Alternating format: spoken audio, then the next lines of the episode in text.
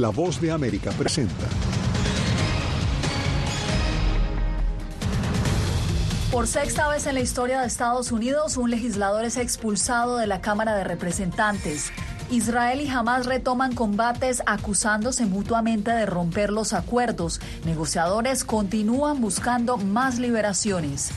Alto funcionario de la patrulla fronteriza denuncia malos procedimientos en una instalación donde murió una niña migrante en mayo pasado. Y la primera mujer en convertirse en jueza de la Corte Suprema de Estados Unidos murió a los 93 años de edad.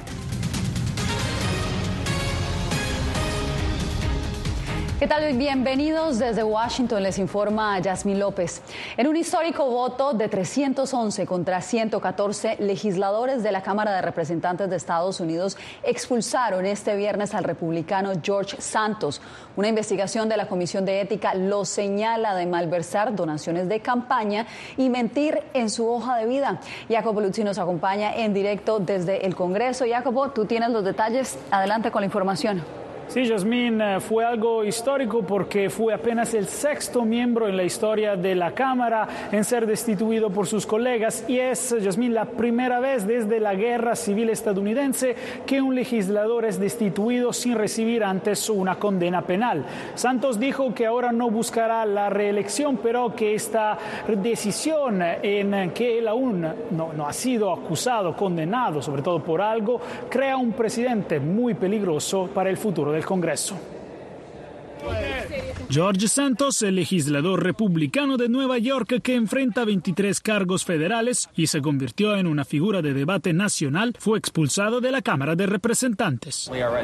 Ya no soy miembro del Congreso, ya no tengo que responder ni una sola pregunta de ustedes. Después de meses de indecisión y dos intentos previos para expulsarlo que fueron anulados gracias a la influencia de la cúpula republicana, este viernes una votación bipartidista tuvo 311 legisladores a favor de expulsar a Santos, entre ellos 105 republicanos y 114 en contra. A la luz de la expulsión del señor de Nueva York, el señor Santos, el número total de la Cámara es ahora 434. Varias investigaciones, incluso una reciente del Comité de Ética de la Cámara, revelaron que Santos mintió sobre su patrimonio y utilizó fondos de su campaña para tener un estilo de vida muy lujoso. Al mismo tiempo, el legislador de origen brasileño, en su corta carrera política, inventó vínculos con eventos como el Holocausto y el 11 de septiembre de 2001, mientras el Departamento de Justicia lo acusó de fraude y robo de identidad.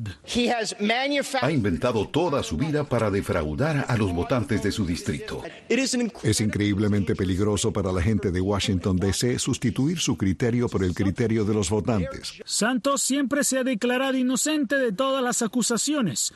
No he sido condenado por ningún delito, señor presidente. Ahora el outsider político de Nueva York, quien era visto como un símbolo de resurgimiento republicano, regresará a la Corte el 12 de diciembre para enfrentar los cargos federales. Y está previsto que vaya a juicio en septiembre de 2024. La remoción de Santos reduce la mayoría republicana en la Cámara solo a ocho miembros, algo que exacerba los desafíos que enfrentará el partido para lograr eh, su agenda legislativa. Ahora la gobernadora de Nueva York, Katie Hochul, tendrá diez días para anunciar la fecha de una elección especial para llenar la vacante después de la departida de Santos. Gracias, Jacopo. Y ahora pasamos con información del Medio Oriente, porque las tropas israelíes reanudaron los combates contra Hamas y también contra Hezbollah en la frontera con el Líbano. Las negociaciones continúan tras el fin de la tregua. Filar Seorian tiene el reporte desde Tel Aviv y advertimos que contiene material bastante sensible.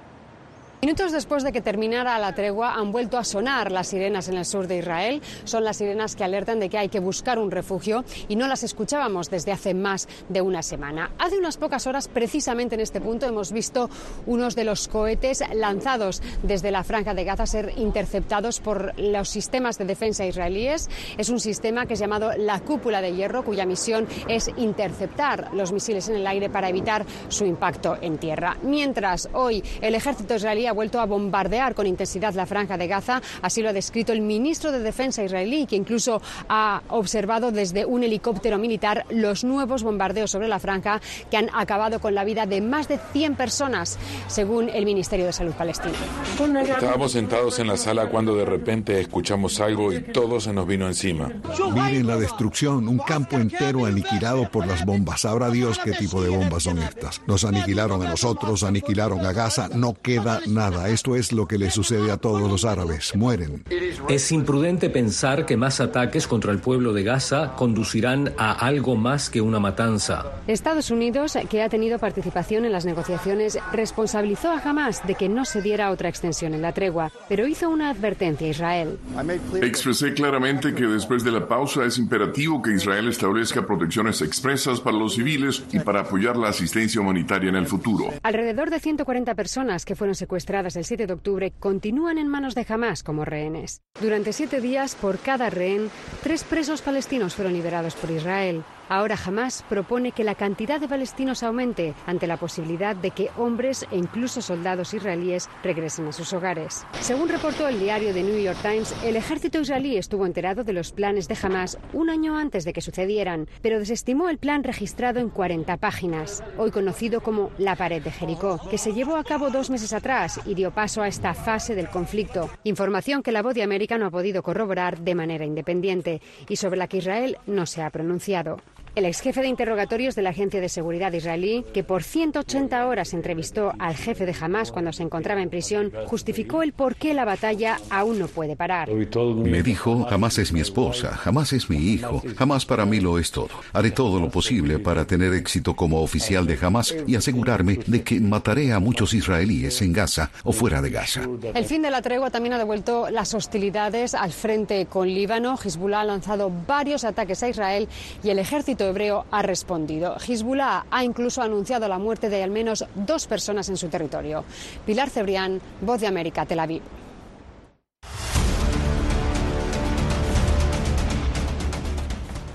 Hay polémica en Estados Unidos luego de que un alto funcionario de aduanas y protección fronteriza denunciara ante el Congreso una supuesta negligencia de sus superiores para monitorear adecuadamente a la contratista prestadora de servicios de salud en varios centros de detención. En uno de ellos murió en mayo pasado una niña migrante de 8 años. Informa Jorge Agobiana. Los representantes legales del informante Troy Hendrickson, un funcionario de la patrulla fronteriza con 14 años de servicio, pidieron a legisladores estadounidenses indagar sobre presuntas irregularidades en los servicios médicos ofrecidos a los migrantes bajo custodia del gobierno, que ofrece una compañía contratista.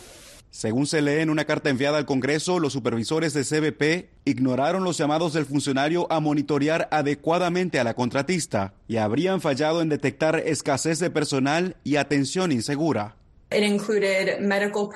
Incluyó personal médico que no tenía las certificaciones adecuadas o la supervisión adecuada para realizar el trabajo que estaban haciendo en las instalaciones médicas.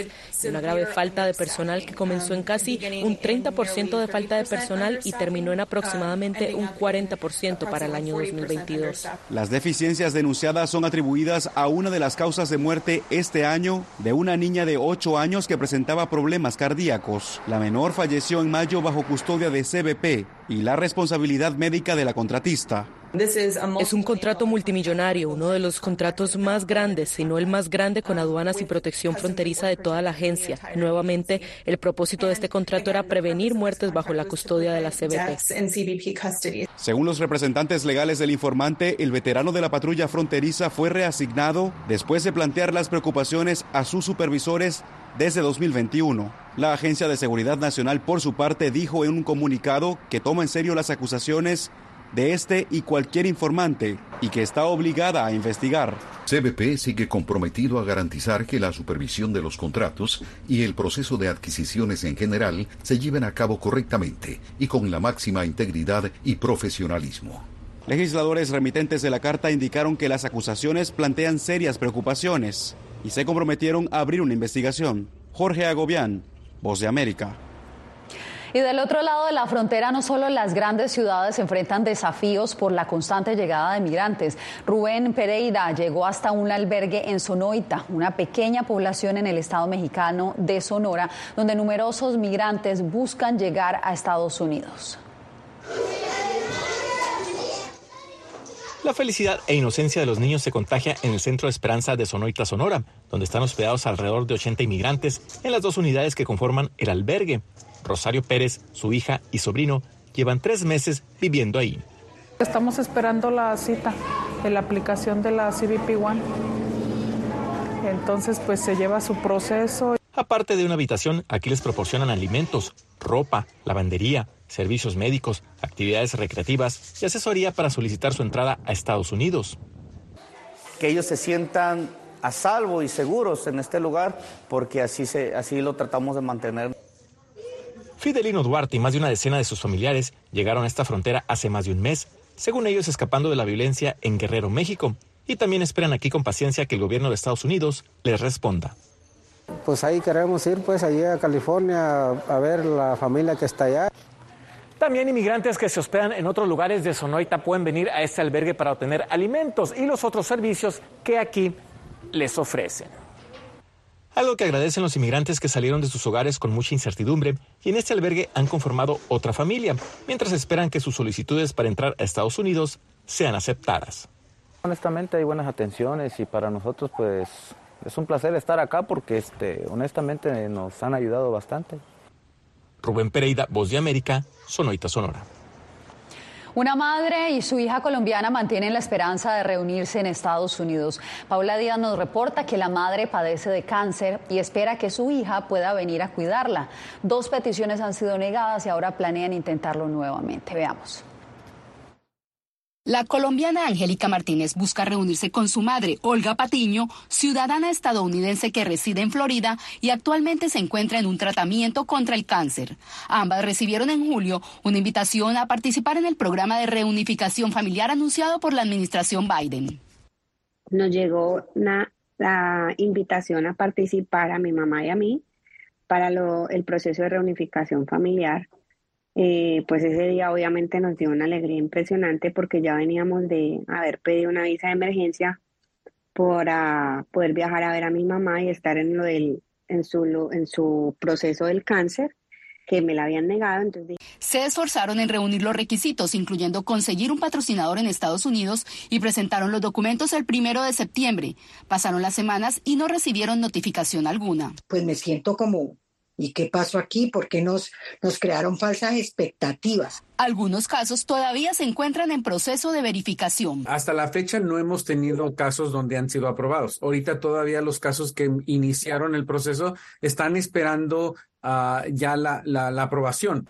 El subsecretario del Departamento de Estado dijo que evalúan las solicitudes de los diferentes programas que han implementado para bajar la presión en la frontera sur. Cientos de solicitantes adicionales se encuentran en las etapas finales del procesamiento y llegarán a, Estados Unidos en las próximas semanas. A través de un correo electrónico, el Departamento de Seguridad Nacional respondió sobre este caso y recomendó a los solicitantes de reunificación familiar monitorear el estado de su formulario I-134A en su cuenta en línea o a través del sitio de UCIS. Sin embargo, el patrocinador encontró en la página web que el caso fue cerrado. La familia dijo a La Voz de América que planea reiniciar la solicitud. Paula Díaz, Voz de América, Washington. Este viernes falleció Sandra Day O'Connor, la mujer que hizo historia al ser la primera magistrada de la Corte Suprema de Justicia de Estados Unidos. Su legado va más allá de abrir caminos a otras mujeres. José Pernalete tiene más de su trayectoria. A los 93 años de edad falleció este primero de diciembre Sandra Day O'Connor, la primera mujer que fue magistrada de la Corte Suprema de Estados Unidos. As the first woman ever appointed to that position. Fue juramentada en 1981 y nombrada por el presidente republicano Ronald Reagan. Ella no era conservadora, ella era una mujer que tenía una visión, yo diría, muy balanceada de lo que debería ser el uso de la Constitución, la interpretación de la Constitución, particularmente en cuanto a temas sociales. Pero sí avanzó la agenda eh, de la mujer en Estados Unidos de una, manera contundente. La carrera política de O'Connor cobró impulso cuando fue nombrada miembro del Senado del Estado de Arizona en 1969, convirtiéndose en la primera mujer en encabezar una bancada mayoritaria en un Senado estatal. En 1975 fue nombrada miembro de la Corte de Apelaciones de Arizona y posteriormente, en 1981, fue nominada a la Corte Suprema. Eh, fue transitando hacia el liberalismo sin llegar a ser eh, tan liberal como son las, los otros jueces que están ahora. Y es por eso que ella votó a favor de la decisión Roe versus Wade que ha sido polémica desde entonces y hasta ahora que ha sido eh, rechazada. O'Connor se retiró de la Corte Suprema en 2006 y se mantuvo activa en iniciativas educativas y de servicio público. José Pernalete, Voz de América, Miami. Cuando volvamos, la destitución de magistrados del Tribunal Supremo Electoral agudiza la crisis política en Guatemala.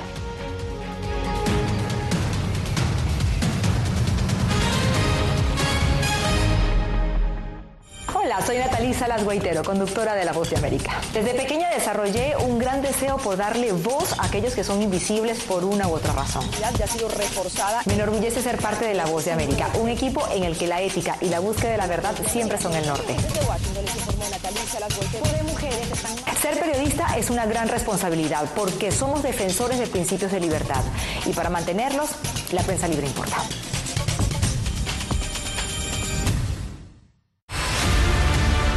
No concibo una democracia sin, sin periodistas. El libreto manda a un conflicto constante con la prensa independiente, con los medios de comunicación. Periodismo, la prensa libre importa, una coproducción de La Voz de América con nuestras afiliadas en la región. Se ejerció esta profesión con mucho eh, miedo. ¿Cuántos periodistas van muertos ya? Por decir la verdad. Disponible en vozdeamerica.com. Soy Fabiola Chambi, corresponsal de La Voz de América en Bolivia. Retratar la complejidad de mi país para una audiencia internacional le ha dado una nueva perspectiva a mi labor como periodista. Desde esa mirada descubro en el día a día que el trabajo que realizo en La Voz de América me ha permitido dar vida a los valores del periodismo profesional.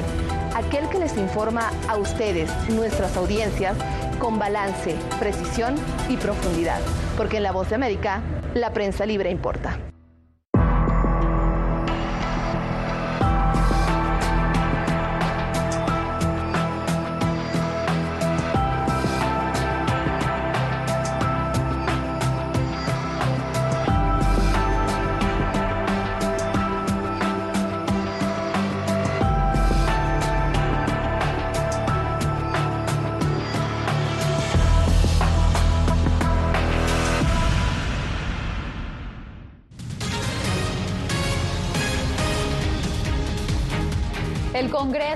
El Salvador aprobó este jueves una licencia al presidente Nayib Bukele para que pueda dejar el cargo y dedicarse a la campaña electoral de 2024 en la que buscará su reelección.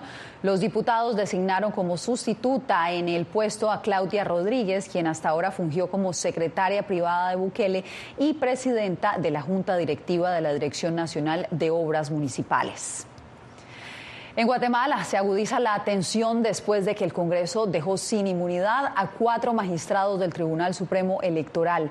Eugenia Sagastume nos explica que surge una expectativa en torno al posible impacto de estas acciones en los resultados de las elecciones celebradas en agosto.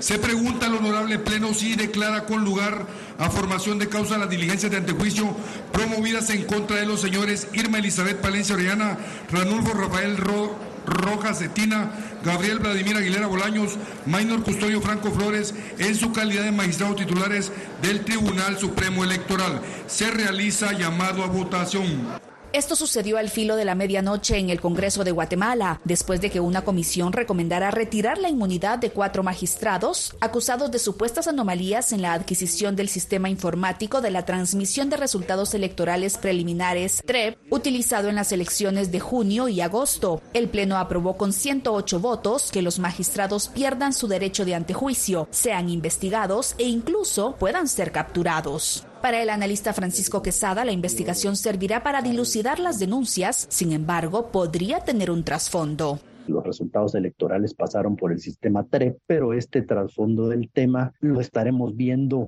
eh, posiblemente revelado en los próximos días. Migración confirmó que tres de los magistrados salieron del país en las últimas horas, pero el analista insiste en que no debe olvidarse la presunción de inocencia.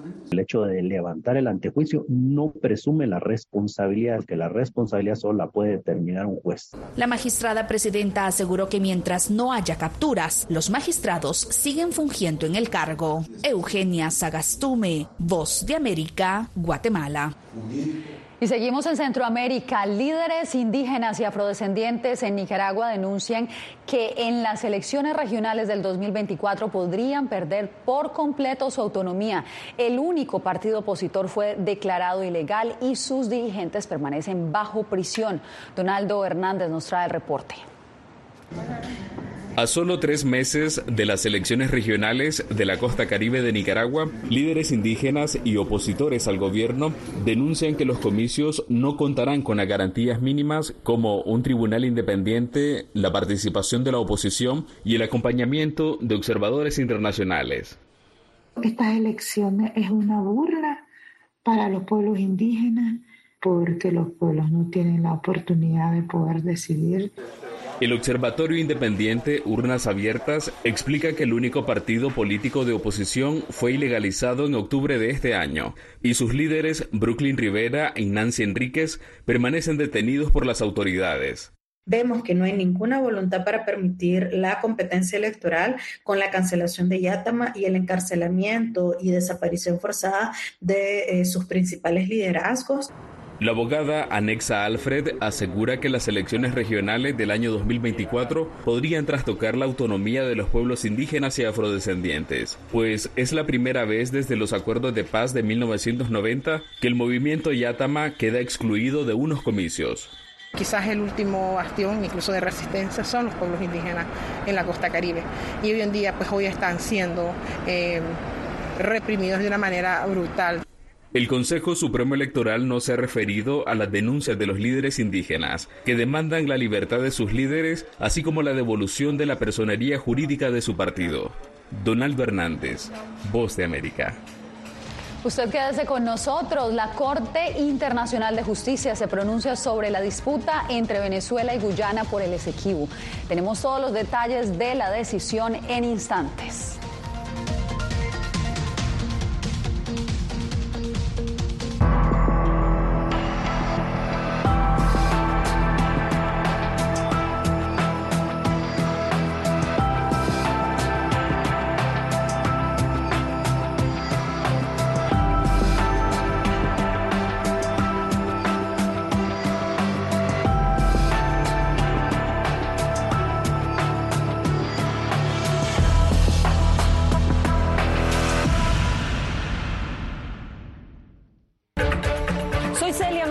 Corresponsal internacional de La Voz de América.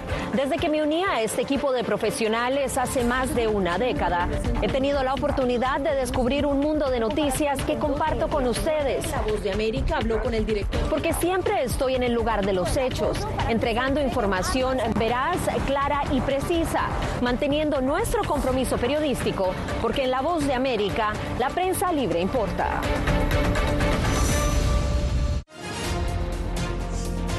Actualidad. Que la inteligencia artificial va a estar presente en nuestro día a día. Intentan sacarse de encima a trabajadores.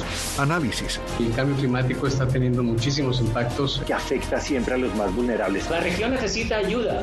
Debate. Proteger a las escuelas con armamentos. Es una total eh, ridícula, es algo inverosímil. Con la información más allá de los titulares. Todas las semanas por La Voz de América. Desde Washington, le saluda Gonzalo Abarca. Hola, soy Oscar Ortiz Barahona, corresponsal La Voz de América. Ser La Voz de América desde Honduras me permite conectarme con todos ustedes, nuestras audiencias en todos los países del continente, ofreciendo información veraz sobre los temas que más te impactan. Honduras y los Estados Unidos han ejercido labores humanitarias en 40 viviendas. Desde perspectivas humanas y con base en hechos, te informamos para que seas tú quien formes tu propia opinión, porque La Voz de América, la prensa libre, importa.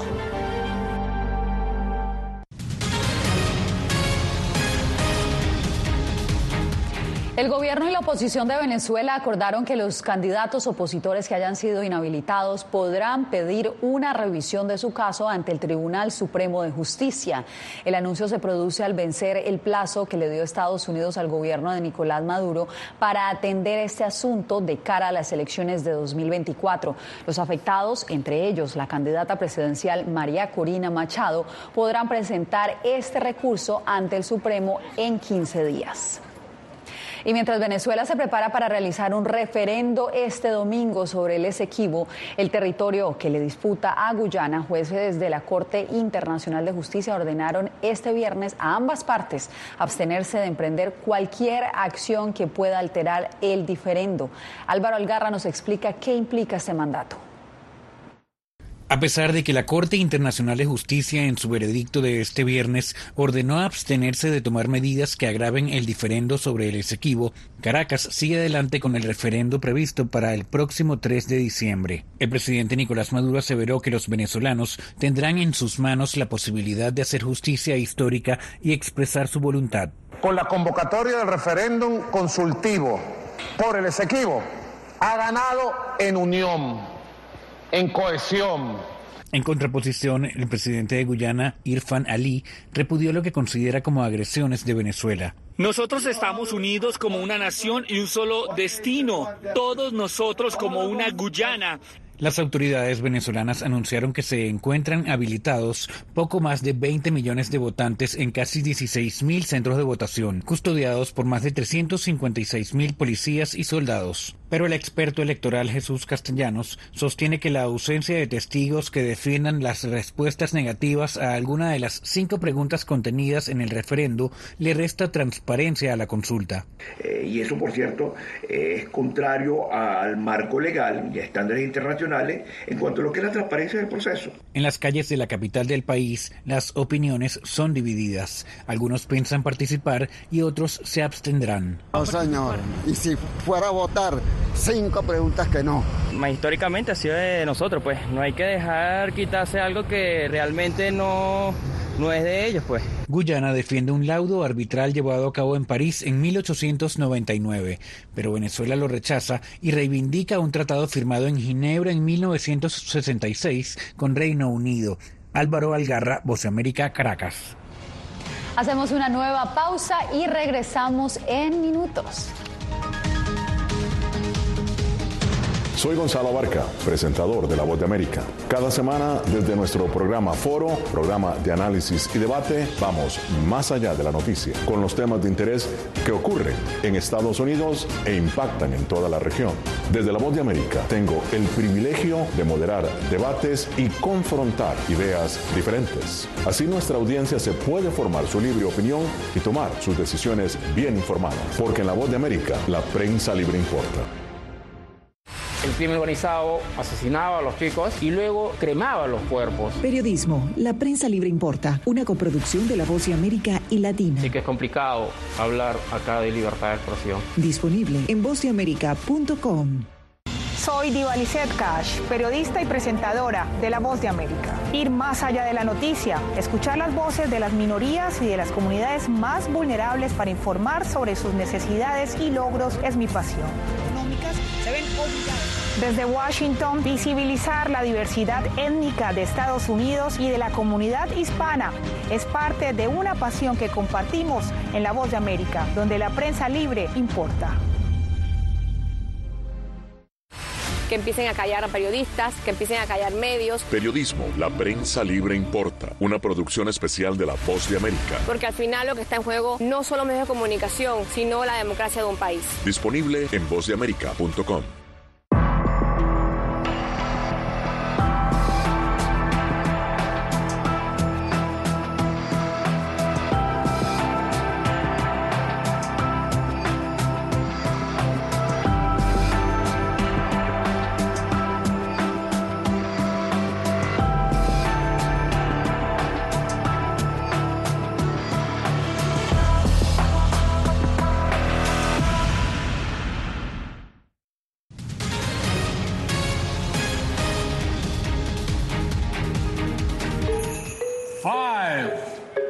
four, three, two, one. El árbol de nacional de la Navidad ya se iluminó en la capital estadounidense. Como es tradición cada año, la pareja presidencial encendió oficialmente el espíritu navideño. Y puede ser obvio, pero estaba en duda de que esta tradición de 101 años continuara esta vez, luego de que este árbol de 12 metros fuera derribado el martes por fuertes ráfagas de viento. Pero nada pasó, volvieron a elegirlo y como símbolo de Navidad, hoy alegra el corazón de la capital. De esta manera despedimos esta semana. Nos vemos nuevamente el lunes.